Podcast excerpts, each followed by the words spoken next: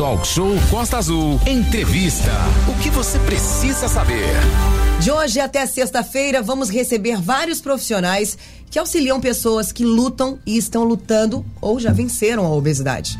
A obesidade é o excesso de gordura no corpo em quantidade que provoca prejuízos à saúde. É uma enfermidade com variadas causas, dentre elas a injeção excessiva de alimentos, muitas das vezes sem qualidade, falta de atividade física, tendência genética e problemas hormonais. Sim, Aline, e nesse sentido, um dos aspectos que iremos aí focar é a cirurgia bariátrica. A cirurgia bariátrica, para quem não sabe, é recomendada aí para indivíduos obeso ou com sobrepeso com índice de massa corporal, o famoso IMC, acima de 40. Por exemplo, uma pessoa com 1,70m, que não é o caso do Renato, e 116 quilos, ou pessoas que têm um IMC, índice de massa corporal, acima de 35. Por exemplo, uma pessoa de 1,70m e 102 quilos, que tem aí sim doenças associadas como diabetes, colesterol, colesterol alto, hein? Hipertensão, hérnia de disco e gordura no fígado, entre outras coisas. Para abrir esses trabalhos dessa semana especial, teremos até sexta-feira aqui essa série, a gente tem o prazer de receber o cirurgião Marcos Bogado, que está participando aqui com a gente é, via a nossa rede. Você acompanha tudo isso pelo nosso canal Rádio Costa Azul no YouTube e também a nossa amiga aqui e participante bastante aqui, que tem elucidado bastante, a Luciana Metz, que é da área de psicologia. Por quê? No popular, cabeça tem tudo a ver com o restante do corpo. Ah, mas tá pendurado lá em cima, Renato. Presta atenção nessas matérias que a gente vai ver. Valente, então vamos começar aqui é, é, com, com o doutor Marcos Bogado, que está aqui, em seguida a Luciana. Valente. Bom dia, doutor Marcos. Bom dia, Luciano está aqui conosco. Dia, é um tema muito dia, né, relevante a gente falar de obesidade, da, da falar desse Costa controle. Obrigado pelo convite. É, e é um na pauta a gente discutir né? sobre a questão. E Oi. é um prazer estar aí com vocês. Ah, okay. desculpa, doutor, é, tô sem fone. É. é, pois é. Pois é, gente. O nosso jornalista tá sem fone, ele não sabe que ele precisa usar fone. Mas eu aprendo. Entendeu? É, pessoa que aprende. Viu, doutor? É que o nosso jornalista, ele, ele, chegou hoje, ele acabou de ser contratado. Sou uma pessoa ele não que sabe que ele precisa de é, fone, né? Eu aprendo a todo momento. O IMC, Vamos fingir que isso aconteceu. Vamos começar de novo? Doutor Marcos, bom dia. Bom dia, bom dia a todos vocês. Muito obrigado pelo convite. Bom dia, queridos amigos aí da Rádio Costa Azul. Uh, vamos aí começar a falar um pouquinho sobre esse tema tão importante que é a obesidade no nosso país, né? Então eu queria começar explicando aí a importância que a gente tem aí de falar desse tema, né? Então lembrando que pelo Ministério da Saúde nós temos hoje no Brasil cerca de 70 milhões de pessoas com excesso de peso. E isso dá mais da metade da população adulta do país, sendo que temos em torno de 18 milhões de pessoas com obesidade, né? Lembrando que é, existe uma diferença entre excesso de peso e obesidade. Vou explicar para vocês um pouquinho. O Renato já começou aí com a explicação, mas eu vou. É, o titular um é o senhor, né? Não, estamos todos juntos nesse barco. É, as mulheres têm uma incidência um pouquinho maior do que os homens com relação à obesidade.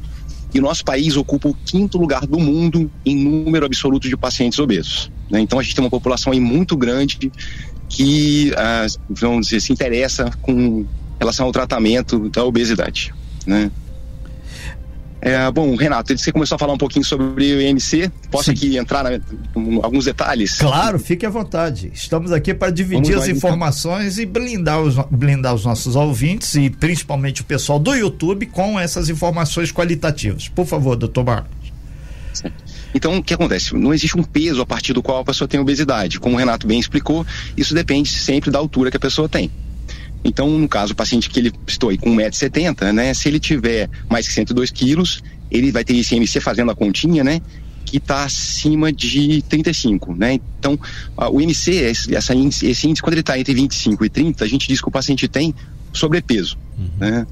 Quando ele está de 30 a 35, obesidade grau 1, de 35 a 40, obesidade grau 2, e acima de 40, obesidade grau 3, ou, como é conhecida também, obesidade mórbida, né?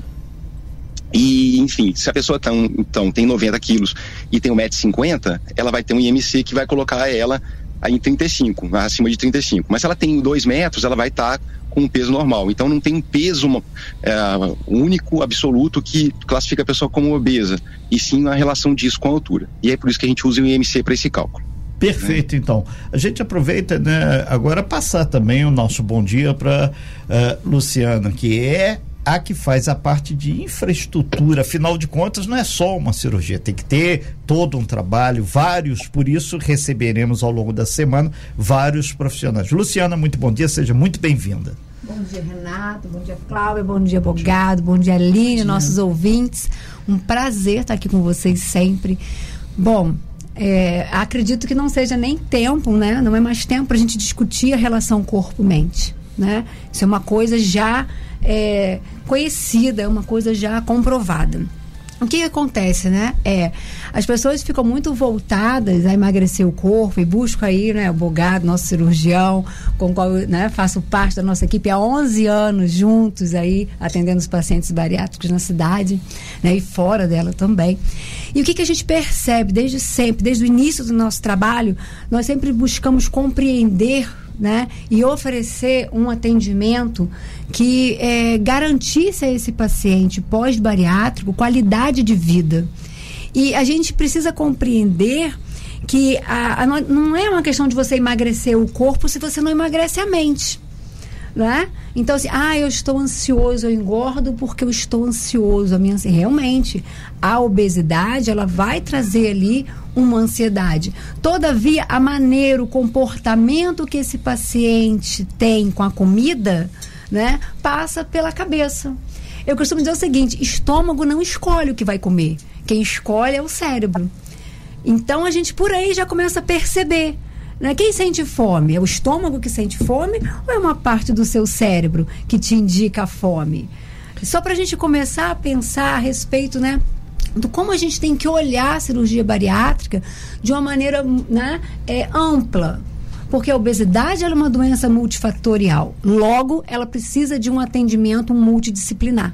E aí nós entramos com o nutricionista, o cirurgião, o psicólogo, né? Uma gama de, de profissionais que precisam ter né, um conhecimento específico. Então, Luciana, a gente pode definir que o estado emocional e a cirurgia bariátrica tem muito mais a ver, que pode-se imaginar a população, com esse estado. E, e, muito tem um senso popular, você come com os olhos. Então, na verdade. Sim tem um fundo quase que científico, porque na verdade o cara pensa, ah, minha barriga está vazia. Não, o teu cérebro está sinalizando que a sua barriga está vazia. Ele come loucamente e não resolve nada, a não ser ganho de peso e um ganho excessivo de gordura que muitas vezes não contribui em nada com o corpo, né?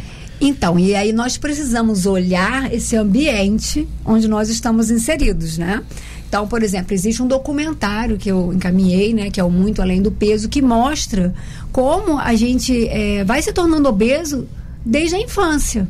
Né? A criança não quer levar uma maçã, não quer levar uma fruta para o colégio. Né? Ele quer levar um, um saquinho, uma embalagem. Muitas um crianças, produto um produto industrial. industrializado. Quando você vai para o caixa do supermercado, o que, que tem ali no alcance da sua mão de imediato? E aí a gente fala de impulsividade, né? Que é, de impulsão em impulsão, você vai à compulsão. A, impul, né, a impulsividade é aquela coisa do tempo pontual ali. Ah, eu durante uma semana fiquei um pouco impulsiva e aí eu comi alguma coisa. A compulsão pela comida tem toda uma trajetória, muitas das vezes tem a ver com essa história do paciente. Então, a avaliação psicológica na cirurgia bariátrica, ela é individual e, e ela é muito específica. Entende? Nesse sentido, Luciana, a gente volta lá para o doutor Marcos Bogado, que aí sim a gente já fala diretamente, o doutor Marcos, lembrando aí aos nossos ouvintes, pessoal do DAIO e o pessoal do YouTube, que estamos fazendo uma série de matérias especiais sobre a questão do sobrepeso o pessoal aí que pensa em fazer a cirurgia bariátrica. A cirurgia bariátrica afeta ainda a produção do hormônio da saciedade, o que diminui a, a vontade de comer. Doutor Marcos, como é que funciona aí exatamente o processo cirúrgico e em que caso ele é recomendado? Ótimo, ótima pergunta. Então, bom, primeiro, uma coisa que, só reforçando o que a Luciana falou, a obesidade é uma doença que tem múltiplos fatores, né? O fator genético, claro, é um fator importante. Algumas pessoas têm uma tendência genética a engordar e genética a gente não muda, né? mas a gente consegue mudar, interferir muito na mudança de estilo de vida da pessoa, né? E o estilo de vida, na verdade, uh, não é só o que ela come, mas é a atividade física que ela pratica, é a organização pessoal para poder uh, fazer a próprio alimento, levar o alimento para o trabalho, né? Então, o tempo de mastigação que o paciente ah, gasta, ah, um bom sono, tudo isso interfere no ganho de peso. Então, a primeira coisa quando a gente vai começar a preparar um paciente para a cirurgia bariátrica é começar a mudar o estilo de vida que ela tem. Né? Depois a gente pensa na cirurgia. O problema é que muitas pessoas não querem abandonar o estilo de vida do obeso, mas querem ser magras. E isso não, tem como acontecer. Né? O problema da cirurgia é esse: a gente, na verdade, não opera o órgão que é a causa da doença. Ninguém tem obesidade porque tem estômago grande, né? Ah, e, enfim, então primeiro sempre pensar na mudança de estilo de vida, né? E quais as indicações então de cirurgia bariátrica, né? Bom, quando o paciente tem obesidade grau 1, então como a gente falou lá no IMC, ele tendo uh, esse IMC entre 30 e 35, ele a princípio não tem indicação de operar ele tem indicação de fazer acompanhamento com a equipe uh, multidisciplinar, com psicólogo, com nutricionista, com endocrinologista, e ele tem grande chance de conseguir atingir o peso ideal com essas avaliações, esse acompanhamento.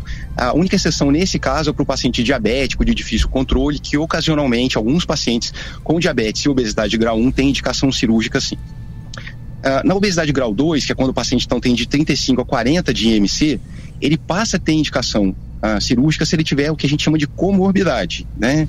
Agora, na Covid, a gente aprendeu muito que a comorbidade virou um termo uh, popular, né? Então, mas para reforçar, a comorbidade são doenças que têm relação com a doença original. Então, o que, que tem relação uh, e que é causado, que é ocasionado pelo excesso de peso?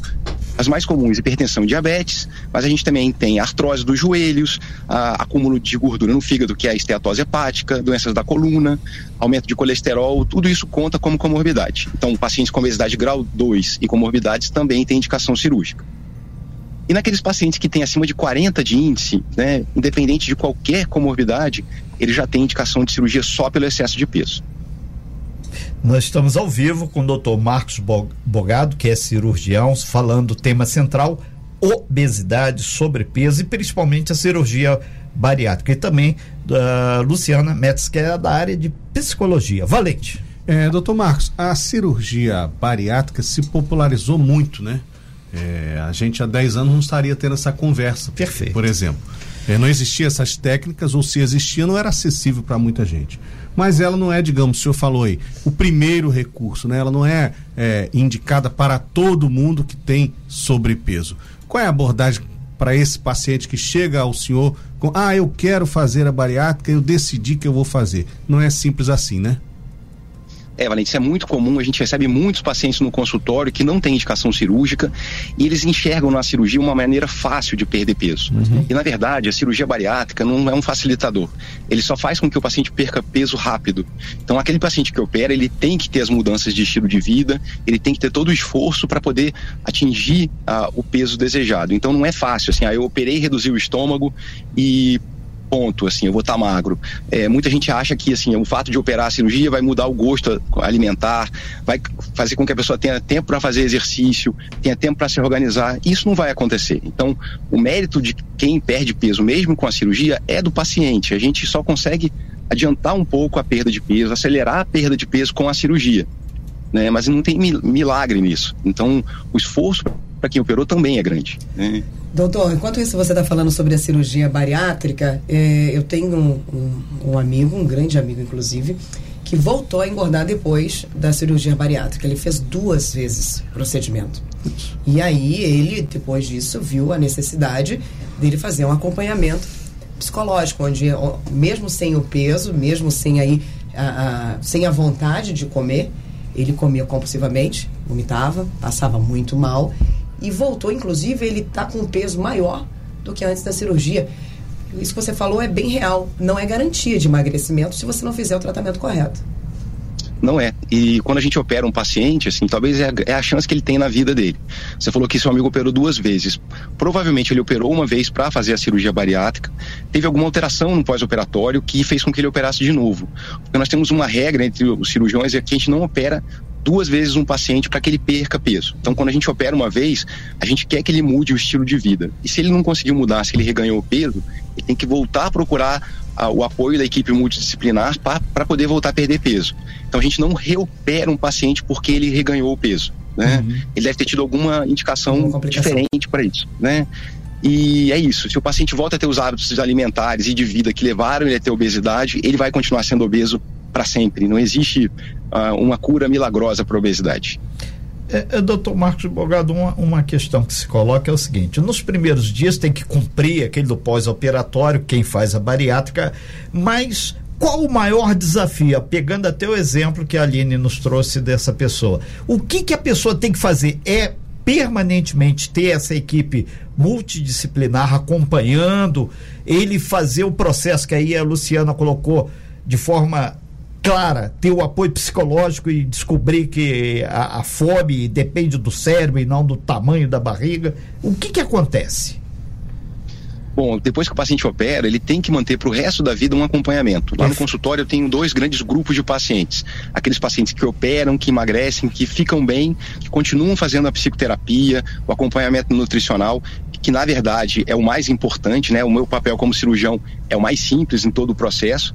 O grande trabalho, o grande mérito aí é do pessoal da psicologia, a Luciana, que é minha psicóloga da equipe há, há 11 anos, como ela disse, a doutora Renata Helena também, que é nutricionista da equipe esses anos todos. Então, o paciente ele tem que continuar para o resto da vida fazendo esse acompanhamento. Então, como eu falei, a gente tem aquele grupo de pacientes que operam, ficam bem e continuam acompanhando, e esses provavelmente vão ficar bem para o resto da vida. Tem aqueles outros que operam e nunca mais voltam no consultório e vão voltar cinco anos depois porque reganharam peso, mas nunca se preocuparam nesse intervalo em manter o acompanhamento. Né? Okay, tá Precisa dar uma passada lá no nosso canal no YouTube, que tem muita gente acompanhando a gente. Obrigada a você, nosso ouvinte, nosso internauta que está sempre conosco, Roberto Barcelos, Christian Pacarelli, Alessandra Couto, Carol Falcão, a Beth, a Isabel Eloy, Antônio Carlos, Sandra Lopes, Alessandro Couto. A ajuda familiar pós-cirurgia é importante? Doutor, preciso te fazer essa pergunta porque acho que o brasileiro não. Ah, nos Estados Unidos, a febre do fast food, obviamente, não é a nossa realidade, ainda bem, mas você, nosso ouvinte, você, nosso internauta, já deve ter assistido em algum momento ou ouvido falar numa série americana que se chama Quilos Mortais, onde a quantidade de peso em que um ser pode suportar é algo que nós brasileiros poucas vezes vimos. Aqui em Angra dos Reis tivemos um caso Sim. de alguns casos exatamente o Zé do Alho, muito famoso, que inclusive conseguiu é, é, fazer a, a, sua cirurgia. Então, são coisas realmente longe da, da, da nossa realidade. Os quilos mortais mostram pessoas que excederam muito o limite do, do ser humano, do corpo humano, né? De sobrepeso, de gordura e de doenças, obviamente. Doutor, quanto tempo é, é, a gente fala que a pessoa ela não engorda do dia para noite. Então ela também não vai emagrecer do dia para noite. Não é, você demora 20 anos para você engordar, você quer emagrecer em 20 dias. Isso é complicado. Quais, essa, a, quais a, a, as características, quais os, os problemas também que podem acarretar para aquela pessoa que tem um emagrecimento muito rápido? Por exemplo, é, é você emagrecer. Ah, esse emagrecimento é com saúde? É possível tê-lo, fazer a cirurgia, ter um emagrecimento com saúde? Porque todo mundo sabe, ah, a pessoa faz a bariátrica, fica com aquela cara de doente, fica assim, parecendo que está problema e tudo mais. Como é que é essa questão? É, é possível esse emagrecimento rápido e de grande quantidade de perda de peso com saúde, que você tenha aí uma saúde plena? Bom, Aline, o que acontece é que quando se perde peso muito rápido, a pessoa não perde só gordura, ela perde junto líquido, ela perde massa muscular, então ela perde até massa óssea, então você pode ter sim consequências de perder peso rápido demais. Ah, e além do que a pele também acaba não acompanhando essa perda de peso. Então você vê os pacientes que perdem o peso rápido demais, que acabam desenvolvendo muita flacidez de pele. Então a gente quer que o paciente que opere a cirurgia bariátrica, ele consiga é, perder o peso, o excesso de peso, dentro do primeiro ano. Né? Então o paciente realmente quando opera ele tem ansiedade de querer chegar na meta dele um dois meses depois, com três meses está fazendo a cirurgia bariátrica, a cirurgia plástica. Mas não é assim que funciona. Então a gente tem que é, aguardar com que a, que a perda de peso aconteça de forma gradual. Uh, depois desse período que ele conseguiu chegar lá na meta, a gente avalia se ele conseguiu estabilizar o peso e aí sim encaminha ele para fazer as cirurgias reparadoras. É, outra consequência que a gente vê também na pessoa que perde peso muito rápido é a formação de cálculo de vesícula biliar. Hum. Então a gente tem uma estatística que fala que 40% das pessoas que operam cirurgia bariátrica que perdem peso muito rápido acabam tendo que operar depois a vesícula por causa desse, dessa complicação que é a formação de cálculos. Nós estamos ao vivo hoje com a psicóloga a doutora Luciana Metzger e também com o cirurgião geral o doutor Marcos Bogado. Estamos conversando sobre a obesidade, um tema de saúde pública e você pode interagir junto com a gente. Estamos trazendo à tona esse assunto que ainda tem muitos tabus para falar, muitos dedos para falar sobre isso, porque magoa, é uma coisa que realmente toca na barriga e no coração das pessoas, né? Exatamente, Aline. E é importante a gente trazer esse tema e ao longo de hoje quarta-feira, quinta e sexta, a gente vai ter essa série especial. E nós temos aí, muito bom dia você que está nos acompanhando pelo Dial, pelo YouTube, uma série já de perguntas dos nossos ouvintes, nossos internautas, querendo aí interagir mais do que isso. Ter esclarecimentos. Exatamente. Tem uma pergunta, chegou lá no nosso canal no YouTube, que é da Alessandra Couto, e é a seguinte: Bom dia, doutor Bogado. O senhor já viu os pacientes engordando para fazer a cirurgia? O que você acha dos planos de saúde que fazem essa cirurgia com apenas duas reuniões? Tanto com o nutricionista quanto com o psicólogo. Isso realmente acontece? Quem pode responder essa pergunta pra gente? Sim, infelizmente, quando os pacientes às vezes procuram, eles não têm indicação cirúrgica. E como a gente conversou aí no primeiro bloco, muitos enxergam a cirurgia bariátrica como um caminho curto, como um atalho para perder peso. E aí, quando eles percebem que não tem indicação cirúrgica, eles acabam tentando engordar para passar a ter indicação. Isso é assim, você pedir para a pessoa ficar mais doente para depois ela se tratar. Isso não tem menor sentido. Infelizmente, a gente vê alguns, alguns colegas cirurgiões que, para poder angariar mais pacientes, acabam estimulando esse hábito dos pacientes em engordar. Mas eu sou totalmente contra isso. Eu acho que a avaliação nutricional e psicológica tem que ser feita com rigor. A Luciana é minha psicóloga da equipe por isso, porque eu sei que ela tem todo o rigor de acompanhar o paciente pelo tempo que ele precisa ser acompanhado. Às vezes o paciente com três, quatro uh, avaliações ele consegue estar tá liberado, mas tem pacientes que ficam às vezes anos uh, se tratando, fazendo psicoterapia para ter condição para fazer a cirurgia. Então eu acho que a avaliação, o plano tem sim que cobrar o parecer do psicólogo e do nutricionista, mas essa avaliação tem que ser criteriosa, tem que ser uma avaliação com mais tempo de, de acompanhamento, não só duas consultas. Luciana. É, é, bom, por exemplo, nós temos alguns casos, né, porque com todo com todo esse tempo, nós já atendemos diferentes uhum. pacientes. Uhum. E, por exemplo, já aconteceu, né, do bogado encaminhar um paciente e a gente ali, né, é, é, no atendimento psicológico, o paciente caía ficha, compreender o que estava acontecendo com ele e ele perder peso sem a cirurgia acontece. Então, assim, como o Bogado fala, né, eu muitas vezes fui vista como né, é, o impedimento, a carracha. Aconteceu, gente, é verdade, né? Mas, assim, não é isso. Eu me lembro, né, e levo isso muito a sério, quando o Marcos Bogado me convidou a fazer parte da equipe, que ele foi muito claro. Eu não quero quantidade, eu quero qualidade do serviço. Então, eu não quero ter pacientes, né, depois de 3, 4, 5 anos, como a gente sabe que existem, é, dependentes químicos. Uhum. Que acontece com um sobrepeso ainda maior do que antes de operar. Uhum. Então, é, a gente olhar para isso respeitando o ser humano, né? A pessoa tem um problema, a pessoa tá, tem uma doença que acarreta diversas outras doenças, né? E a gente precisa olhar para esse paciente querendo, desejando a saúde dele, uma vida que vale a pena ser vivida, né? Que ele goste da nova vida. Olha, tem uma reclamação aqui. Doutor, a nossa ouvinte, a Milza, está dizendo que, olha, ela está desesperada tentando marcar a consulta com você e você não tem horário. ela pediu para é fazer um apelo na rádio para ver se você consegue um horário para ela. SOS. Eu consigo, sim. É só mandar o contato Eu vou mandar. Amigos, conseguimos. Agora aí. o telefone da rádio não vai parar de tocar. Gente, ele está no online, ele não vem presencial. É, né?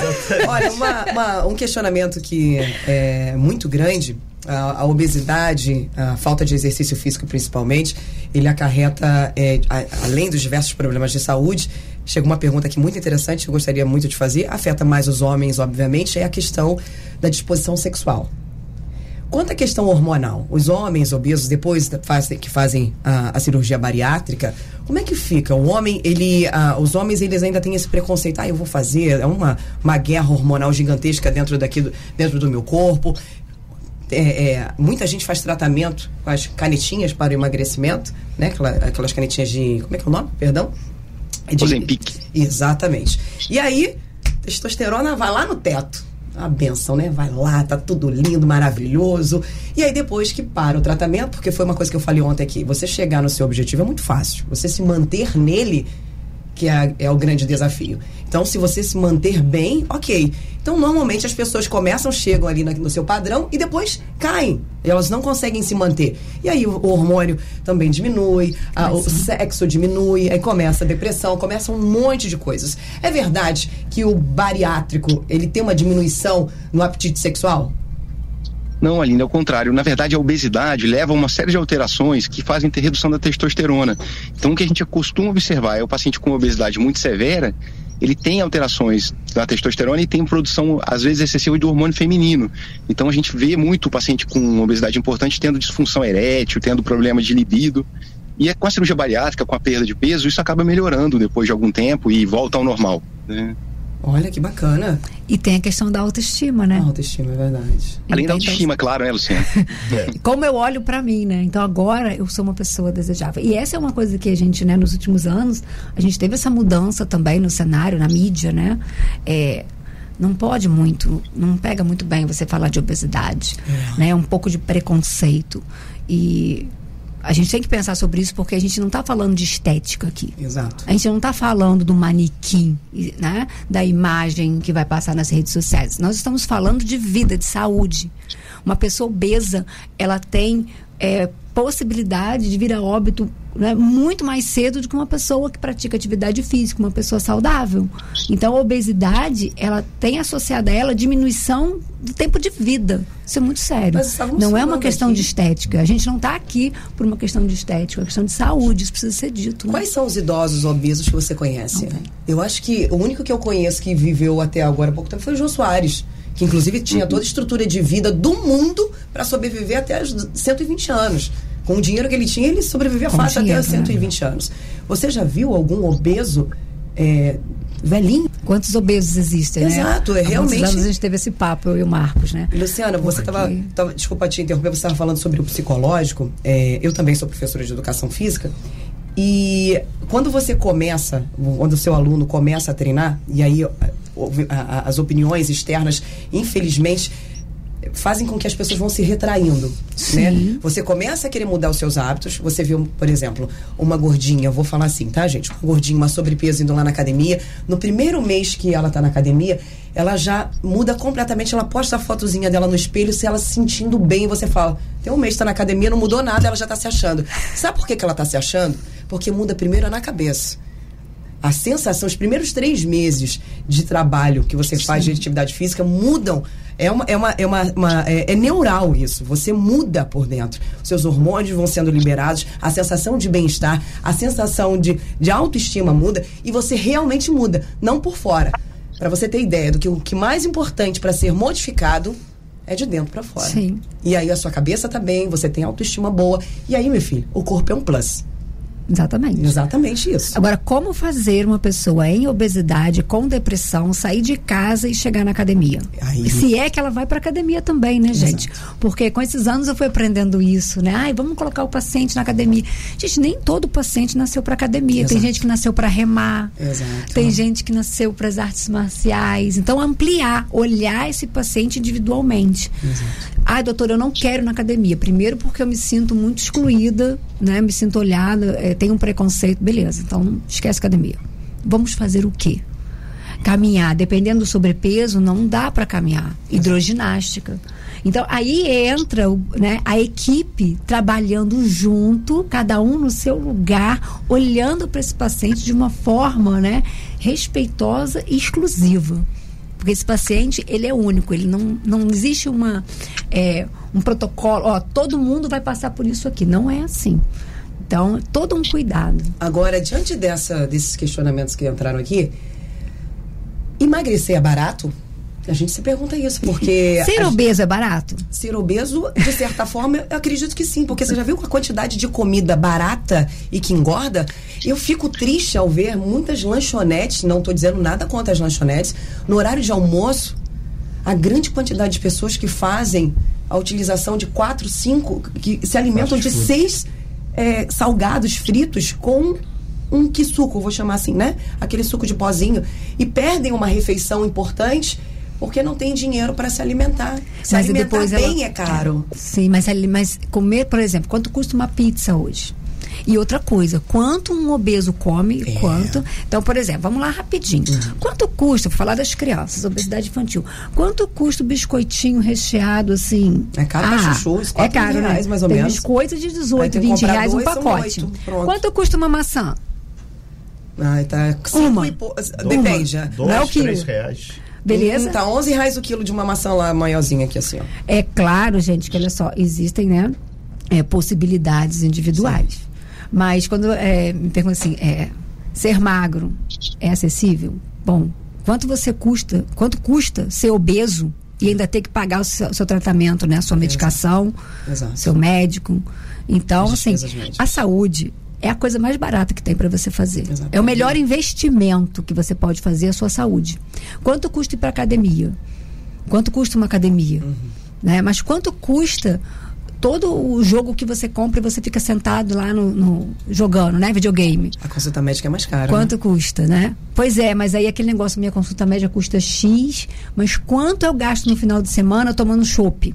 Ih, Luciana, Porque a galera bebe Luciana. muito também. Você não também precisa falar sobre Não precisa falar sobre isso, Luciana. A gente não Precisamos tá aqui, falar entendeu? sobre isso. Alô, Ambev, cancela a Luciana, tá? Não vamos falar sobre a cervejinha. Brincadeira. Oi, Bogado. Nessa questão também entra a- o papel da nutricionista em conseguir fazer mudanças que sejam compatíveis com a- o, o orçamento do paciente, Sim, né? sim. Então, você tem a opção. Claro, a proteína é mais cara do que o carboidrato, né? Você comprar um quilo de macarrão é muito mais barato que você comprar um quilo de carne. Mas um bom nutricionista, ele consegue fazer essas substituições de maneira que o cardápio não vai ficar com um preço impagável.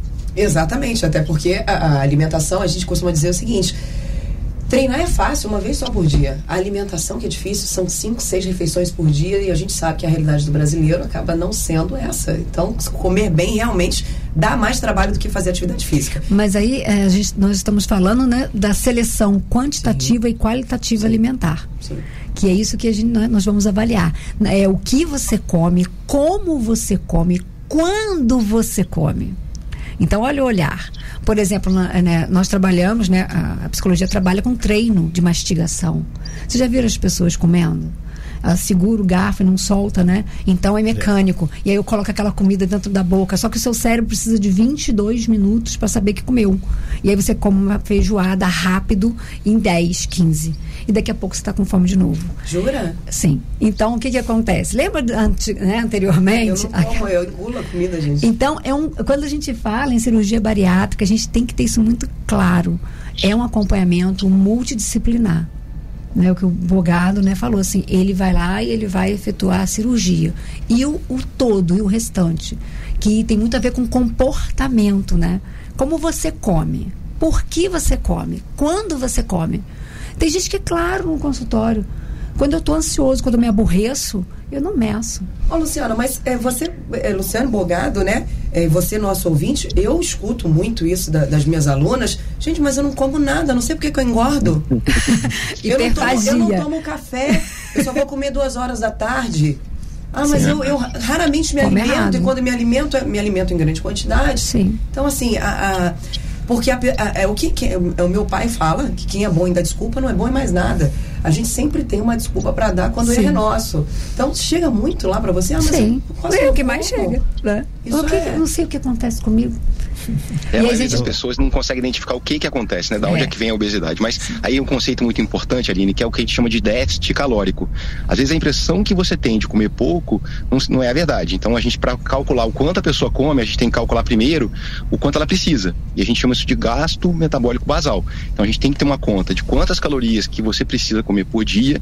E aí sim avaliar se o que você está comendo está dentro do que é possível para a sua estatura, para o seu IMC. Né?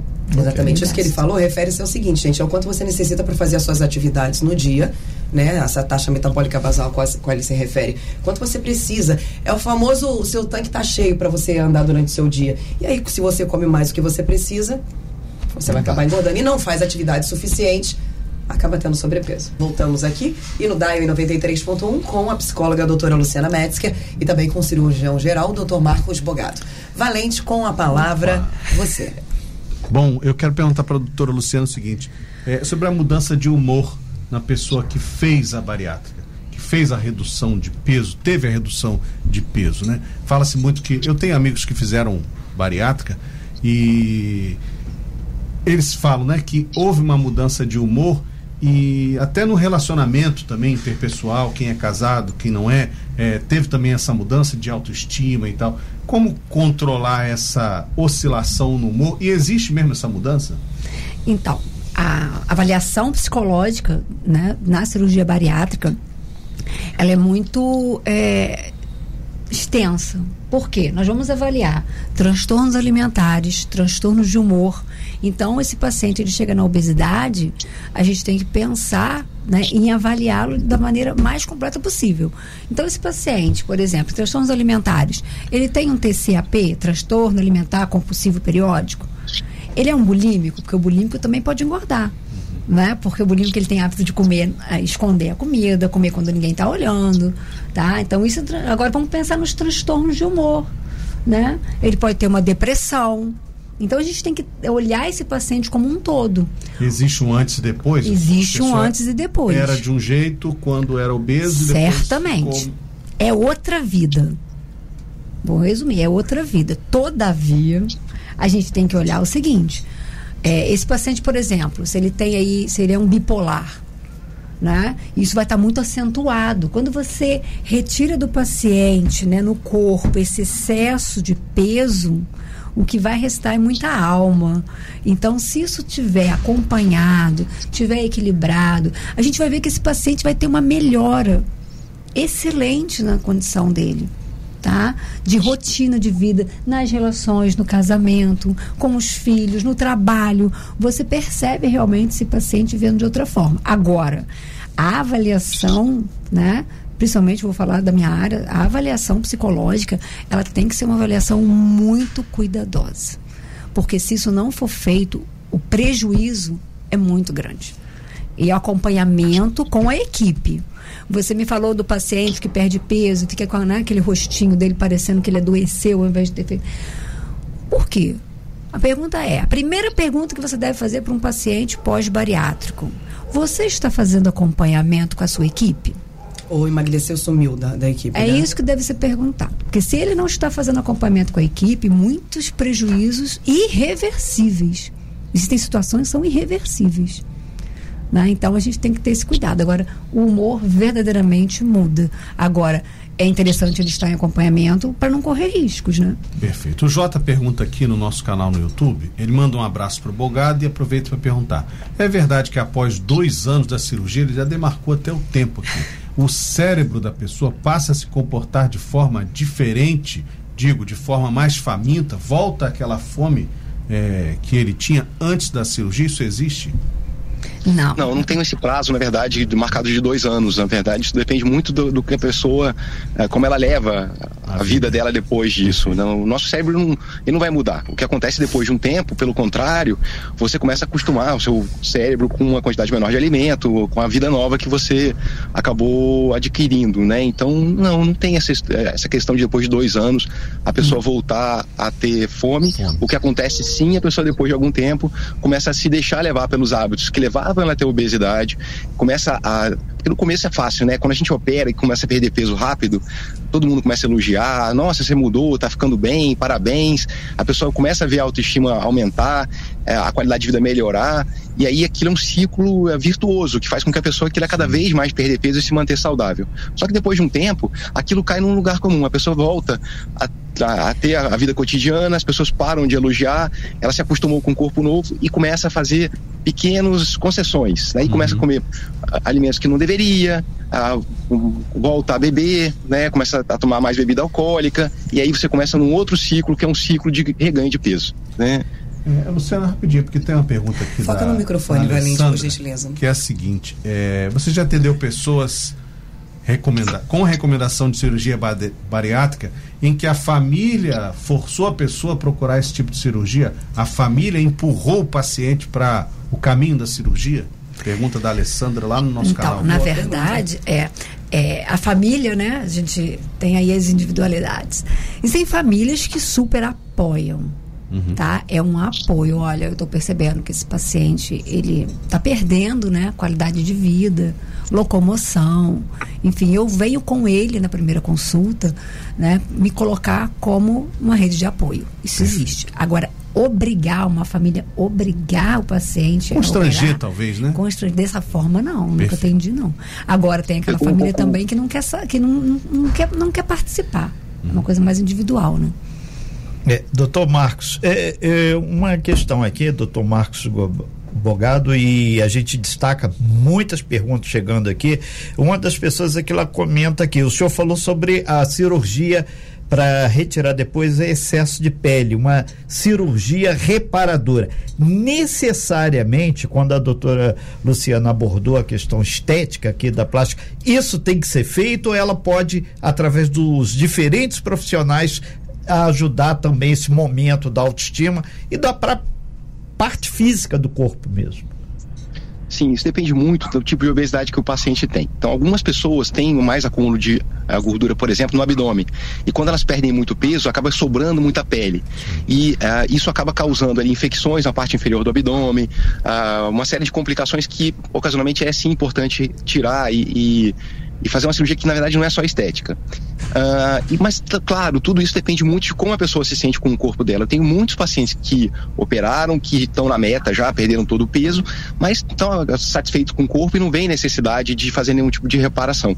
né? Então, isso é uma coisa que é muito individualizada. Perfeito. É, é tão individualizada que tem um ouvinte aqui que é paciente de vocês e que pediu, falou: Olha, eu sou paciente do Bogado, é a Andréa Cruz do Morro da Carioca. E ela tá dizendo assim: Lu, eu gostaria de saber como você trabalha com a cabeça do paciente que fica. Ela usou essa palavra, então eu vou ler exatamente como ela tá falando, tá, gente? Fica todo pelancudo, né? E aguardar dois anos para o plano liberar reparadoras ficar todo retalhado e tudo mais, isso é complicado para a cabeça. Como lidar com essa frustração, principalmente das mulheres? As mulheres eu acho que acabam sofrendo mais por conta da, da, das cirurgias de reparo, né, Luciana? Vamos lá. Primeiro, ninguém vai operar e vai chegar no peso, né, é, saudável em tão pouco tempo. Então a gente tem uma média para isso. Né? Até por essa questão que vocês perguntaram antes, o paciente que perde muito peso, perde excessivamente rápido. Então, dependendo do sobrepeso, para ter, pra ter esse excesso de, de pele que incomoda, esse paciente tem que ter um excesso de peso também muito grande. Concorda?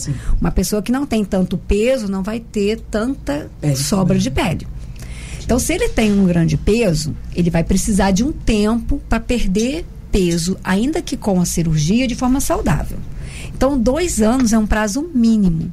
O que eu ia colocar sobre eh, esse excesso de pele é que muitas das vezes o paciente ele sente dor, dores por carregar o excesso de pele, de pele. Já tivemos uma paciente com essa questão e era um tempo frio. O que que a gente conseguiu organizar? A gente tem que usar às vezes estratégias, né? Até o plano de saúde liberar a cirurgia, a gente tem que fazer um laudo para isso. Existe sim um tempo para isso acontecer, né? Agora é muito importante a gente eh, ter esse olhar que não seja imediatista dentro do processo, porque isso atrapalha tudo. Uma paciente que ainda não chegou num peso saudável, que ainda não está estruturada, né? O que, que é estruturado? Ou seja, eu cheguei no meu peso saudável eu mantenho esse peso saudável por seis meses, um ano, ou seja, eu tenho ali mais segurança, né? É como a dependência química, porque é compulsão, gente. A gente está falando de compulsão. Então, eu estou regulado seis meses. É, obesidade não tem cura, obesidade tem tratamento. Isso tem que estar claro. Então, por exemplo, dois anos é um marco para essa pessoa, é um marco mínimo para essa pessoa ter alguma segurança mínima de não ter reganho. E aí a gente vai, pois essa paciente sentia dores, né? Ela usava aquela camisa térmica, uhum. porque comprimia, então ela tinha, sentia um pouco menos. E logo depois disso, o plano liberou, ela fez a cirurgia reparadora. Foi, foi bem assim, interessante observar. Todos os pacientes que acompanham a equipe, né? É, não tem muito que ter problemas. Você viu um paciente bariátrico, gente, questionando, tendo problemas, é aquele paciente que ficou ali seis meses e foi fazer por si mesmo. Eu tenho, preciso dizer isso aqui, né? Valente. Doutor Marcos, eu quero perguntar ao senhor sobre SUS, né? Sistema Único de Saúde. A gente sabe que essa cirurgia existe, né? O Sistema Único de Saúde eventualmente cobre, mas pela experiência do senhor, a interface que o senhor tem com o serviço público, isso acontece com frequência? Qual o caminho?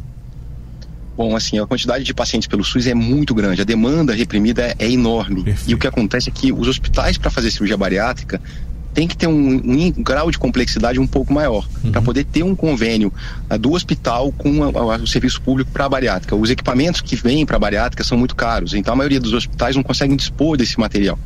É, então, por isso que a, o Ministério da Saúde, ele, ele, vamos dizer, escolhe poucos hospitais para fazer parte desse rol aí que consegue fazer cirurgia bariátrica. Em Angra a gente não tem ainda um programa, até uma ideia que a gente podia depois até levar à frente, mas assim, é, é a intenção fazer isso em determinado momento. A gente ainda não tem esse serviço ah, pelo SUS. No Rio de Janeiro, alguns hospitais públicos fazem, né? O Carlos Chagas fazia um volume grande, mas agora parou de fazer. O Hospital de Bom Sucesso faz um pouquinho. Ah, mas a verdade é que as filas são enormes, e é muito difícil a gente conseguir uma cirurgia bariátrica atualmente pelo SUS no estado do Rio de Janeiro. É, no nosso caso, no nosso caso aqui, Costa Verde, quando há indicação e liberação, isso é feito no Rio de Janeiro, então imagino. Sim. É, os hospitais de referência são lá. O problema é que a pessoa cai numa fila, às vezes, de 5 mil pacientes ah. para poder conseguir operar. É, e, e, doutor Marcos, é, as pessoas estão perguntando também quais as principais técnicas utilizadas aí no sistema SUS. E uma outra senhora me perguntou aqui pelo meu WhatsApp que perguntou se tem que usar cinta logo depois da cirurgia bariátrica, ficar com alguma coisa assim comprimida. Já emenda com a pergunta da Aline que está com também, ele perguntando sobre idade mínima. É, a Edna perguntou se tem idade mínima. Infelizmente, a gente uhum. tem muitos adolescentes, muitas crianças, crianças obesas já, pequenas, que você fala, essa criança é obesa, obviamente. Existe idade mínima para uhum. cirurgia bariátrica? Existe. Na verdade, sim, pelo protocolo do Ministério da, da Saúde, a idade mínima no Brasil para operar seria 16 anos e a idade máxima 65 anos. Mas é claro, isso não é matemática, então a gente tem que ver muito a maturidade do paciente para operar. Meu paciente mais jovem operado tinha 18 anos, mas é um menino que ah, tinha uma maturidade boa, teve um entendimento bom, ele conseguiu fazer o, todos os passos que ele precisava. Vai ter uma questão interessante, porque alguém perguntou com relação a, ao apoio da família, né? E se alguma família obrigava o paciente. Esse menino, nas primeiras consultas, ele na verdade era levado pelos pais. E ele não falava nada, ele ficava só ouvindo, e os pais que você via que queriam que ele operasse. E depois de um tempo, acho que ele percebeu que isso era uma coisa que era importante para ele. E aí ele resolveu tomar as rédeas aí da, da saúde dele. Ele começou a vir na consulta e aí eu percebi que ele tinha maturidade para operar. Então é isso, mas teoricamente, né, a partir dos 16 anos, a gente já teria condição, mas claro, respeitando a, a condição psicológica de cada paciente. Até né? porque a gente, a gente, é, uma criança obesa facilmente pode não deixar de ser, Sim. né? Com uma reeducação alimentar, a criança tem a criança é sensacional, a criança modifica. É, é, é a metamorfose ambulante, obviamente. Então, isso que a Luciana falou, a, gente, a criança só conhece o alimento quando é apresentado. Né? E muitas vezes, ah, essa menina não, essa criança não come, só come doce, porque você compra. Ah, mas não é bem assim, a gente sabe, né? É assim, que cada um tem a sua, dentro da sua casa, cada um tem a sua particularidade ali. Ah, gente, mas eu não consigo, ah, isso, aquilo, por exemplo. Infelizmente, é aquilo. É melhor você pegar pesado agora com a saúde do que você, infelizmente, chorar no hospital. É me melhor chorar agora porque ele não está tomando 2 litros de Coca-Cola, né? Coca-Cola me patrocina, 2 litros de Coca-Cola, do que infelizmente você ter um problema pior, né? Ontem eu estava assistindo um vídeo, né? É, mostrando um paciente obeso tendo um, uma parada cardíaca já na sala, né, no centro cirúrgico, e aí foi contando a história dele, né, como acontecia. E a primeira cena dele na infância era ele na cadeirinha de alimentação, a mãe dando batata frita e dizendo assim: "Ai, não, você está dando isso pro seu filho é porque só assim ele se acalma". E aí ela dava batata frita. Já começa a ansiedade. Então a gente vai né? ver aonde está, né? Então assim, é, a gente só encontra uma maneira de controlar uma doença se a gente entende de onde essa doença vem. Não tem como. Para você, para você entender, para você criar uma vacina, você tem que entender de onde veio esse vírus. Não é assim? Uhum. E a obesidade, ela é uma, como doença, né, cientificamente comprovada, a gente precisa entender de onde veio isso. Por que, que uma criança é obesa? Porque aí a gente vai entrar né, em outras vezes que eu estive aqui falando sobre a dificuldade né, dessa educação e pensar na educação alimentar. O que eu estou oferecendo para o meu filho hoje? Como eu estou conseguindo, né? Será que não tenho ali dentro do meu congelador 10 lasanhas empilhadas, porque a noite é mais fácil? São coisas, gente, que ninguém faz isso por maldade. É a nossa tentativa de resolver rápido os problemas. Mas a gente precisa ter, criar a capacidade, né, o senso crítico para pensar sobre essas coisas. Importante. Ok. Doutor, Sim. quais são os meios? Todo mundo pode fazer o mesmo tipo de cirurgia? Não, essa pergunta é muito importante. Eu recebo muito no consultório os pacientes que chegam já com uma técnica escolhida. ah, não, quero fazer já tal técnica. Né? Doutor Hugo. Então, só para explicar rapidamente, a gente, na verdade, tem várias técnicas de cirurgia bariátrica, mas tem duas que são as grandes técnicas feitas hoje em dia que concorrem, né? Que é a cirurgia de sleeve e a cirurgia de bypass. Uh, essa bypass é que substituiu a antiga cirurgia de capela, que era uma cirurgia com algumas diferenças. Mas então, hoje em dia, a gente fala muito no sleeve e no bypass. O que, que é cada uma? A cirurgia de sleeve, nós mexemos só no estômago. Então é retirada uma parte do estômago, em torno de 80%, e uh, a gente retira uma parte que produz um hormônio que causa mais fome. Esse hormônio chama grelina, então ele está no fundo do estômago. Quando a gente tira essa área, então, o paciente ele costuma ter uma saciedade uh, mais uh, controlada, né? Ele tem mais saciedade, né? A outra técnica do bypass, nós reduzimos bastante o estômago, o estômago vai ficar em torno de 3, 4, no máximo 5 centímetros, e faz uma, uma, um desvio desse estômago para o intestino. Então, o paciente, além de ter a redução do estômago, ele deixa de ter uma, uma área do intestino grande que absorveria nutriente. Então, tem esses dois princípios, né? Com relação ao resultado, assim, os trabalhos todos são unânimes em dizer que não existe diferença uh, na perda de peso. Porque o que faz o paciente perder peso não é a técnica, é a mudança que ele fez com, com o hábito de vida dele. Então, se o paciente faz uma técnica ou outra, mas consegue fazer as mudanças de estilo de vida, ele vai conseguir atingir o sucesso. Né? Então, como é que a gente indica uma técnica ou, ou outra? De acordo com características do paciente. Então, por exemplo, um paciente que tem diabetes de difícil controle, é muito melhor que ele faça a cirurgia de bypass, porque o controle do diabetes é melhor com essa técnica. Uh, o paciente que, por exemplo, tem doença do refluxo, refluxo de ácido né, do estômago, a, a cirurgia de sleeve piora, então ele tem que fazer o bypass também. Né? Agora, por outro lado, um paciente que já tem mais idade, que tem um risco de desnutrição, que não deveria é, ter uma dificuldade de absorção de nutrientes, a cirurgia de sleeve é melhor. Então a gente vai particularizando isso de acordo com condições do paciente. Doutor, o Jota pergunta aqui no nosso canal no YouTube se existe perigo de romper o estômago se o bariatrizado né, comer demais. Se ele exagerar depois da cirurgia bariátrica, se ele corre risco de romper ali o estômago, o relato do Jota.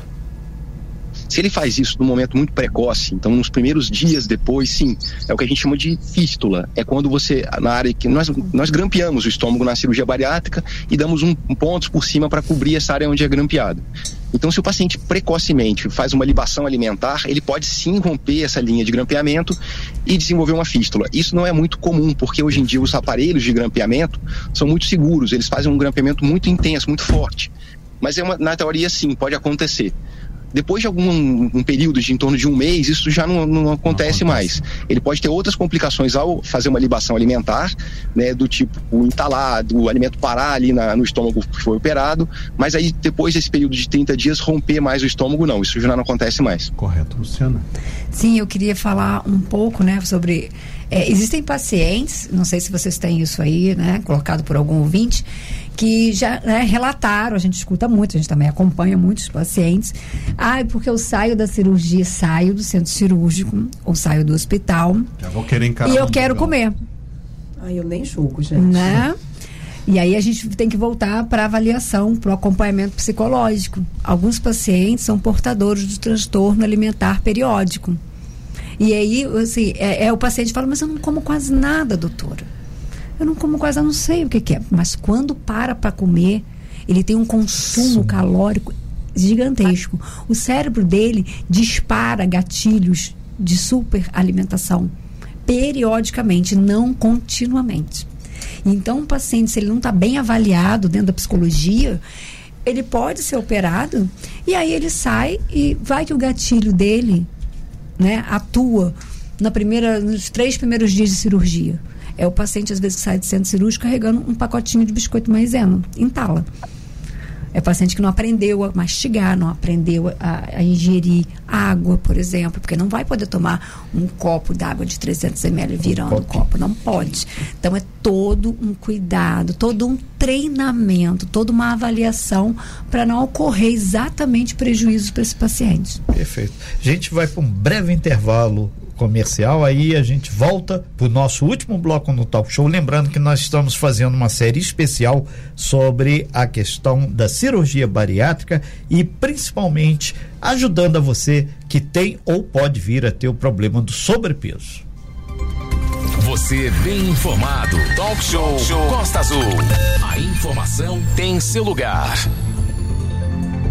As tarifas de energia da sua casa ou da empresa estão tirando o seu sono? Já pensou em instalar um sistema de energia solar? Você pode economizar até 95% dos seus custos fixos com energia. E ainda, você pode gerar créditos com a sua fornecedora de energia local. Quer saber mais sobre o assunto? Solicite agora uma consulta técnica na Evo Solar Angra 24 99268 1746 e fale com um dos nossos consultores. Evo Solar Angra, energia limpa e sustentável ao alcance de todos.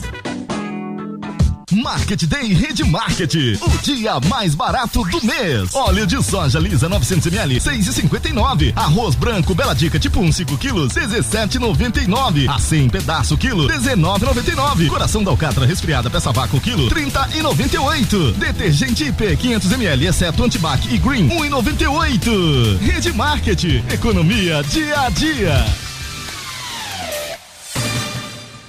Acesse costaazul.fm. Vídeos, reportagens exclusivas da região e muita informação e diversão. Transporte coletivo, viação Senhor do Bom Fim. Transporte coletivo, viação Senhor do Bom Fim. O trabalhador chega tranquilo no trabalho, o aluno vai pra escola com segurança. Família visita o tio e o vovô com a aviação. Senhor do Bom Fim, eu vou. Viação, Senhor do Bom Fim, você escolhe os caminhos, a gente te leva. Viação, Senhor do Bom Fim, você escolhe os caminhos, a gente te leva. Desde 1966. Costa Azul 947, bom dia. Talk Show Costa Azul, a sua revista matinal com informação e música. Costa. Chegamos na última parte desse programa que tá delicioso, tá muito bacana. Obrigado a vocês, nossos internautas, os nossos ouvintes que estão ligados conosco até agora, desde as 8 horas e 40 minutos, conversando sobre obesidade. Luciana Metzger, Marcos Bogado, psicóloga e cirurgião geral, conversando conosco, tirando dúvidas dos nossos ouvintes, Renato. Exatamente. Muitas pessoas passando aqui pelo nosso canal, podemos aí te convidar, ainda dá tempo para você chegar lá, Rádio Costa Azul no YouTube e você vai observar aí, inclusive, essa entrevista. Lembrando que se você perder alguma das dicas, alguma das colocações, não tem problema, porque vai estar tá lá no canal Rádio Costa Azul no YouTube. Tem aqui um, um, várias perguntas aqui, pegando aqui pelo YouTube. É, tem especial aqui para a senhora Renata Soares, me achará, falando que a senhora, enquanto Luciana, suas informações está maravilhosa. Está ah, aí um retorno específico aí dessa obrigada. questão. Aline, tem mais aqui para o doutor Bogado também. Tem a questão da Margot Souza, ela diz que a Margarete, lá da Caputera, ela gostaria de saber, doutor Bogado, que já operou uma vez e uma hérnia hialital, não sei se o termo seria correto esse. E para isso, para acessar o estômago. Qual é esse problema? Isso é muito complexo?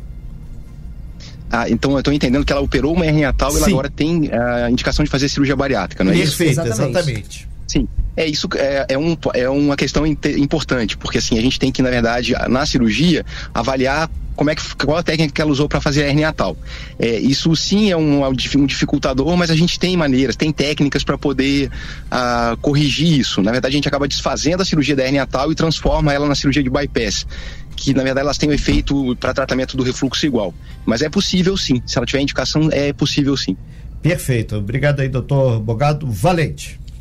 É, eu, eu quero perguntar aqui sobre o seguinte: é, a Luciana falou sobre a necessidade de a pessoa obesa controlar esses impulsos, né? Essa vontade de comer. Não é fácil nem para gente que não é obeso, Não é né? sobrepeso, porque você às vezes você não consegue controlar a vontade de comer um chocolate. Às vezes na mulher na TPM, por exemplo, só aquilo para mansar.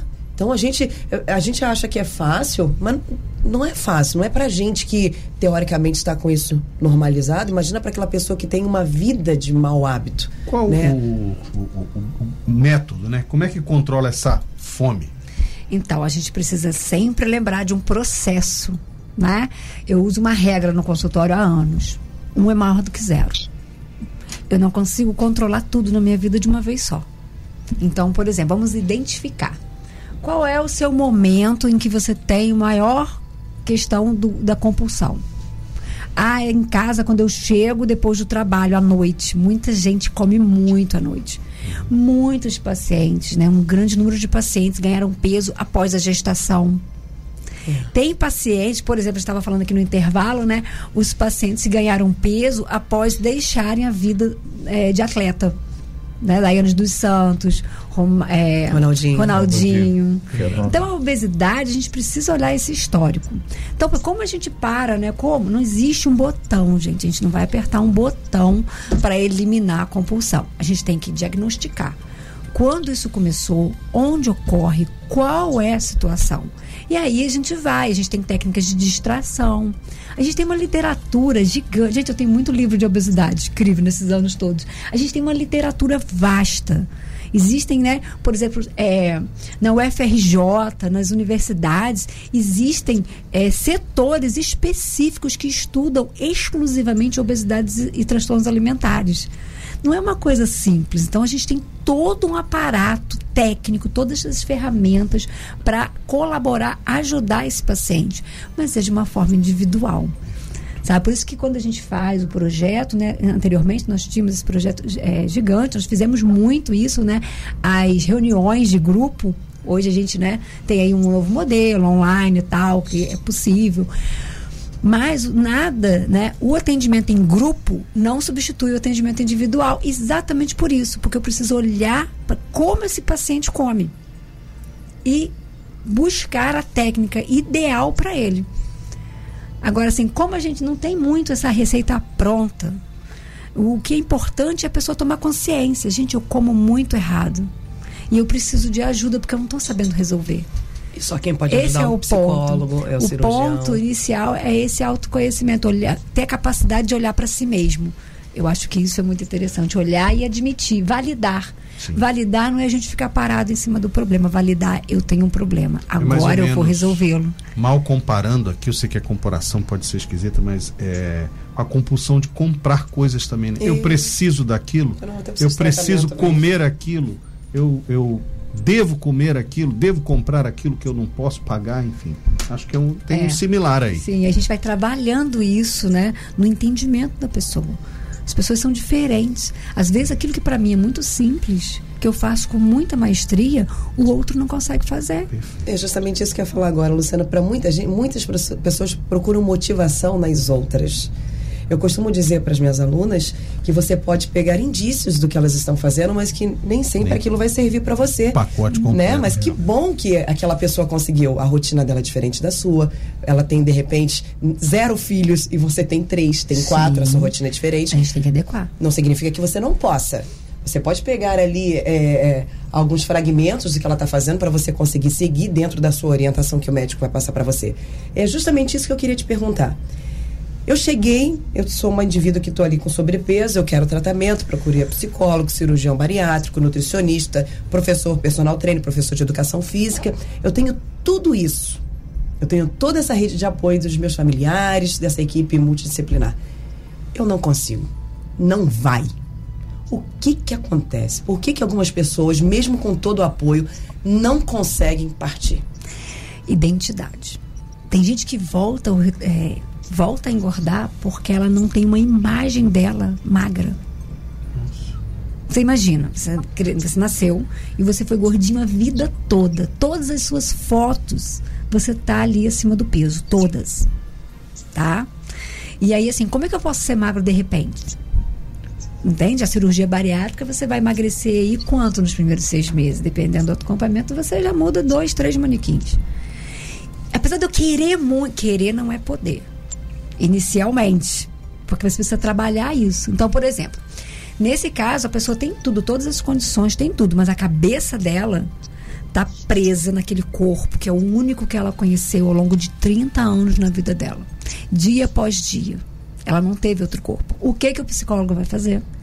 Ele já vai passar uma atividade, né? Do tipo, senta aqui comigo. Exemplo, no meu consultório tem uma TV. Hoje a gente mudou, a gente fazia isso com recortes de, de revista. revista. Né? É pra você ver como o tempo passa. Hoje a gente faz isso. Só um adendo. Você sabe direitinho, né? Não, eu leio muito. Ah, você lê muito, entendi, Ele não né? fez Tem recorte experiência de revista, causa, não. né? Eu fiz recorte Já de foram algumas sessões, né? Não, eu, eu leio muito. eu. E aí a gente começa a trabalhar. Qual o corpo que você acredita que seria um corpo próximo, aproximadamente, né? Dentro daquilo que você imagina que seja necessário para você viver de uma maneira mais confortável, mais feliz. E aí a gente não vai mostrar modelos. A gente não vai mostrar as meninas do CrossFit, não vai. Tá? ah lá, tá querendo causar polêmica aqui no programa, já. Eu, se eu for lugar, gente, eu não causar polêmica, eu não É, né? cheguei nesse lugar. Calma, pessoal do CrossFit, que eles têm os Eles sabem que eu amo gente. eles, eles sabem. Mas olha só, e se eu não chegar no lugar e não for eu, Uhum. não tive presente. Então, assim, a gente começa a mostrar pessoas com um corpo aproximado, Uhum. né? 5 quilos a mais. Olha esse aqui, pessoas normais, uma pessoa fazendo corpo, você vai mostrar imagens para aquela pessoa poder começar a olhar o corpo dela numa possibilidade de um novo corpo, porque ela não tem repertório para isso. Ela não tem repertório Memória de um visual, corpo. né? A memória, né, do corpo dela, ela não tem. Então, se você percebe que o nosso trabalho como psicólogo é um trabalho imenso, não é uma coisa simples. Por exemplo, começa a perder peso, já viu? Eu tenho essa facilidade. Né? O Renatinho tem também, que já falou aqui que está 20 anos no mesmo peso. 20 uns 30. 30 né? anos. Aí você vai num lugar, você vai numa loja de departamento, você olha uma calça e fala assim: essa calça dá em mim, essa calça tá perfeita. Você leva para casa, você não prova muitas das vezes. Essa blusinha serve. Por que, que você faz isso? Porque você tem memória sobre o corpo que você tem. Conhece. Imagina um paciente bariátrico que perde esse peso, né? Em aí um ano e meio, dois anos. Perde literalmente três, a noção de Mas espaço, é perdendo. né? Ele não consegue dimensionar, ele não tem essa, essa memória espacial do corpo do modelo, né? Então o que, que a gente faz? Uma das coisas que a gente pede para ele andar em lugares apertados, para ele começar a entender onde ele cabe. Que legal isso. Tá? Então você vai no. Aqui agora a gente tem poucas opções, mas vai no shopping. Você Noção não vai no espaço. corredor grande, você vai passar entre os carros com o seu corpo para você sentir a dimensão do seu novo corpo. Legal. Então olha como tudo é muito diferente, né? Olha, eu falei que eu não ia trazer isso. Mas Vai, vai, a Luciana vai. mesmo fala, ainda. se a gente não aguenta, mas a gente não Seja tá você, seja a gente- você. Não posso, não, vou ser demitida.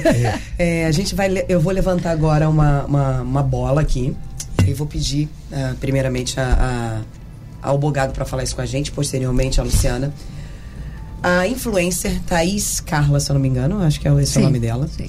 Viralizou nas redes sociais nos últimos anos falando sobre romantizando a questão da obesidade. Recebeu muitas críticas, recebeu muito apoio, até porque temos um grande número de pessoas, de mulheres, que têm a, a autoestima realmente rebaixada por conta disso. Inclusive, ela já é, causou nas redes sociais, estando em locais em que ela não cabia, literalmente essa palavra. Assentos que ela não podia sentar, propondo inclusive que algum, alguns locais mudassem o padrão é, do tamanho da- das poltronas para que os obesos é, mórbidos pudessem estar utilizando. Doutor, essa questão de romantizar a obesidade, no caso da, da Thaís, por exemplo, que é uma, uma obesa mesmo, ela é, é- ela se auto-intitula obesa, ela gosta, ela diz que se sente bem, inclusive ela fez um- um- uma declaração dizendo que ela via uma foto dela antigamente e que ela é, não gostava. Ah, bacana, a gente vai falar sobre uma síndrome, é dumping, Síndrome de Dumping. dumping, que uma ouvinte perguntou, a doutora Luciana já vai falar com a gente sobre isso. Ela disse que ela se olhava e magra e não gostava, ela não se sentia bem, que hoje ela se sente bem estando obesa, estando daquele jeito e que a saúde dela tá em dia. Ela é um- uma exceção Ela, ela, eu não sei se ela demonstrou documentos, do, do, do não sei se ela foi indagada sobre isso. Você, tem conhecimento desse caso? Uma pessoa que faz isso, na verdade, está fazendo um desserviço para a população.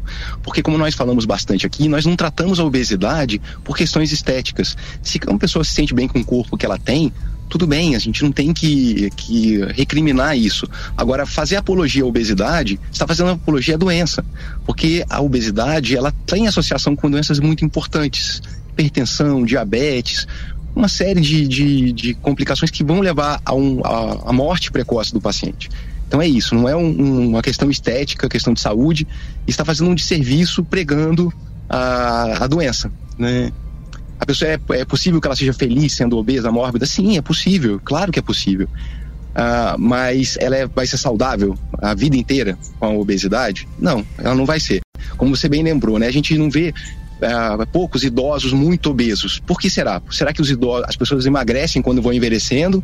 Ou será que os obesos morrem mais cedo? Eu garanto que o obeso morre mais cedo. É verdade. Doutora. Então, a gente recebeu aí, olha eu já aqui no lugar do, é, do entrevistador. É, exato. Já- Eu já- a âncora do programa já mudou. É a síndrome de dumping. Eu Aham. queria fazer uma dobradinha com o Bogado, né? Falar um pouquinho da síndrome de dumping. Tá certo. A síndrome de dumping é quando você, ah, ao fazer uma alteração no estômago, na conformação do estômago, ah, o paciente, quando ele come alguns alimentos muito condimentados, ou principalmente açúcar, quando esse alimento cai no intestino delgado, o paciente passa a ter uma sensação de angústia, taquicardia, sudorese fria. E é uma sensação terrível. Quem tem isso nunca mais quer ter. É até um, até uma- um mecanismo para que o paciente não volte a comer doce. Porque quando ele tem dumping uma vez, geralmente ele nunca mais quer ter. É uma sensação de morte iminente. É muito ruim isso. Nossa, me É mais comum na cirurgia de bypass que do sleeve, mas também pode acontecer no sleeve. Sim, então assim, o que que acontece, né? É, o Bogado deu aí todo esse parecer clínico, o paciente não aprendeu a comer e às vezes acontece, por exemplo, um caso de uma paciente antiga nossa, operou em 2012, é, ela estava né, ajuda, passando pela cozinha na, na organização do Natal e aí ela viu o quê? Uma cumbuquinha, gente, com passas.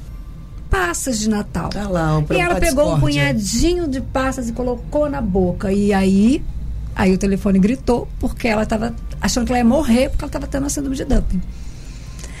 Então nem sei aquele negócio. Sabe, a gente tem. Ah, eu vou, vou fazer uma cirurgia bariátrica, eu vou fazer duas consultas com psicólogo e uma consulta com nutricionista. Não façam isso. Eu sou uma pessoa muito direta. Nesse tempo a gente já viu muita coisa. Por exemplo, eu já vi né, chegar no consultório com uma única receita de nutricionista pré, é, antes, durante e depois da cirurgia. Não façam isso. Tá? Eu acho que a gente tem que é, valer o nosso tempo aqui, passando informações que possam salvar, inclusive, vidas. É verdade. Então, assim, cirurgia bariátrica não é um oba-oba, gente. A cirurgia bariátrica, é o ela fim, é é né? excelente, mas se bem feito. Exato. Com acompanhamento O antes e o multidisciplinar, durante o antes, durante e o depois, como o Bogado falou. Ele precisa fazer acompanhamento o resto da vida. É claro que o acompanhamento pós-bariátrico, né, em cirurgia bariátrica, lá em psicologia, ele vai de acordo com conforme o paciente está se saindo com a cirurgia. O paciente está muito bem, está excelente. Você não vai precisar ver o paciente toda semana, mas ele tem que estar lá. Ele tem que ir para a gente poder entrevistá-lo, saber como é que ele está levando esse processo. Então, cirurgia bariátrica, se você me perguntar assim, o que, que você acha? Gente, eu faço parte do processo há 11 anos, junto com o Bogado. Eu acredito nesse trabalho. Se eu não acreditasse, eu já tinha né, buscado. Uma outra coisa interessante que eu, que eu acho a gente falar aqui, né? Muito cuidado com o profissional que exclusivamente ganha vida fazendo isso. Né? Nós somos profissionais, como você falou, o Marcos Bogado é um cirurgião, além de ser um querido né, de toda É, a população. muitas mensagens ele é um querido, não dele. tem como. E, mas ele, né? Ele é uma pessoa que ele faz isso também. Então é muito delicado. Você, a sua vida é muito valiosa. Ah, eu tô acima do peso, eu tô muito triste, eu tô deprimido, não tô sabendo minha vida, né? Muitas pessoas às vezes está obeso e está passando por um processo de divórcio. Aí quer chegar no, na- na- no, no consultório do bogado ou no meu consultório e falar: olha só, eu tenho que emagrecer em três meses. Porque eu estou no meio do divórcio e eu quero me reinventar. Quero aparecer lá na, na, na sentença Tudo linda acontece, maravilhosa. Tudo acontece. né? Né? Ele chega com várias demandas pra gente. Então, assim, qual é o nosso trabalho? O nosso trabalho é tornar consciente para essa pessoa que a vida dela é muito valiosa, que não dá para arriscar de qualquer jeito. Então, isso é o mais importante quando a gente trabalha com cirurgia bariátrica, é o respeito com essa pessoa. Então, em momento algum, um profissional que trabalha com obesidade, né? é, e a gente, como o Marcos falou, né? Esse desserviço que está acontecendo, enaltecendo a doença, a gente não pode participar disso. Né? Uma pessoa, o valor de uma vida, né? não é aquilo que a gente vê no espelho. É a alma dessa pessoa. É, tudo que ela pode fazer e a gente tem que aprender a respeitar isso. né? Exato. E o foco desse nosso, desse- dessas nossas matérias, gente, foi como a Luciana, a doutora Luciana e o doutor Bogado falaram. Não é o shape, não é o corpo, é a saúde em primeiro lugar. Então nós estamos tratando aqui da saúde, da obesidade, que é um tema de saúde pública, Renato. Exatamente. E a gente recomenda, informa, baseado no que falou a doutora Luciano, doutor Bogado, antes de fazer essas experiências loucas aí para ter, aspas, o que se conceitua como um corpo padrão para a sociedade, procure o profissional, porque existe toda uma regra que tem que ser cumprida e os profissionais vão aí sim orientá-lo. De repente, o melhor caminho pode ser apenas a dieta ou uma atividade física ou um tratamento psicológico e, em último caso, a intervenção cirúrgica, que, inclusive, conforme o doutor Bogado falou, é também via SUS. A gente agradece muito, Luciana, doutor Marcos Bogado, pelas as suas participações e principalmente esclarecimentos. E a todos os nossos ouvintes, as pessoas que nos acompanharam aqui pelo YouTube, que enriquecerem muito essa início da série, que a gente vai até sexta-feira acompanhando, mostrando e mais do que isso, falando que você deve ter um corpo sim, mas antes disso, primeiro a saúde. Isso é fundamental. Valente. É isso aí, gente. A gente agradece muito a vocês, doutor Marcos e também a doutora Luciana, que por essa conversa, né? E pela interação também dos nossos ouvintes. Doutor Marcos, muito obrigado. Muito obrigado, foi um prazer, obrigado pelo convite para falar sobre um tema tão relevante. Ah, eu peço às pessoas um conselho final aí para quem vai procurar atendimento para emagrecimento, é que como tudo na vida a gente tem um caminho certo e tem um atalho. E a cirurgia bariátrica não é um atalho. Então a gente tem que procurar com o espírito aberto, com a alma aberta para tentar é, tomar a rédea da situação, para a gente poder mudar a vida, né, para o paciente mudar a própria vida. Para que ele tenha sucesso. Então a gente não emagrece ninguém. A pessoa é que tem o mérito, mas que tem a obrigação também de mudar para ter sucesso. Muito obrigado a todos aí pelo convite, pela atenção. Luciana, nós que. Luciana. A gente queria agradecer. Sempre muito bom estar aqui com vocês. Mandar um abraço para o Marcos, né? Uma pessoa muito querida, um profissional de excelência. E mais uma vez, né? é, dizer para as pessoas, né? Que assim, é, a gente entende o sofrimento. Né? É um sofrimento do corpo e da alma. Eu acho que ah, de tudo que a gente trabalha em psicologia, a obesidade é onde a gente verdadeiramente vê a dor do corpo e da alma. É algo muito complexo e que merece né, o respeito do profissional, mas também que esse paciente né, se coloque, já inicie a autoestima, né, valorizando a vida dele. Não se coloque de qualquer forma nesse processo. O processo é possível, mas como o Marcos falou, não é um atalho. Tá bom? Muito obrigado. Um abraço aos nossos ouvintes e a todos vocês. Muito Obrigada. obrigado. Obrigado, Luciana. bom dia. Sem fake news. Talk show. Você ouve? Você sabe.